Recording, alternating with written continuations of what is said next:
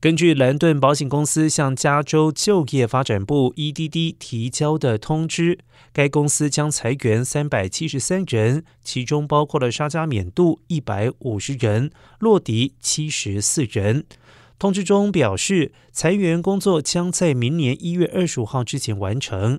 兰顿公司的通知显示，这一次裁员的范围广泛，从信息技术到支持部门，从商业分析到客户服务部门，从管理层到普通员工。声明中称，作为一个非盈利性的健康计划，加州兰顿公司的使命是为所有人提供可持续负担的优质医疗服务。然而，在充满挑战的经济环境之下，如今不得不做出裁员的艰难决定。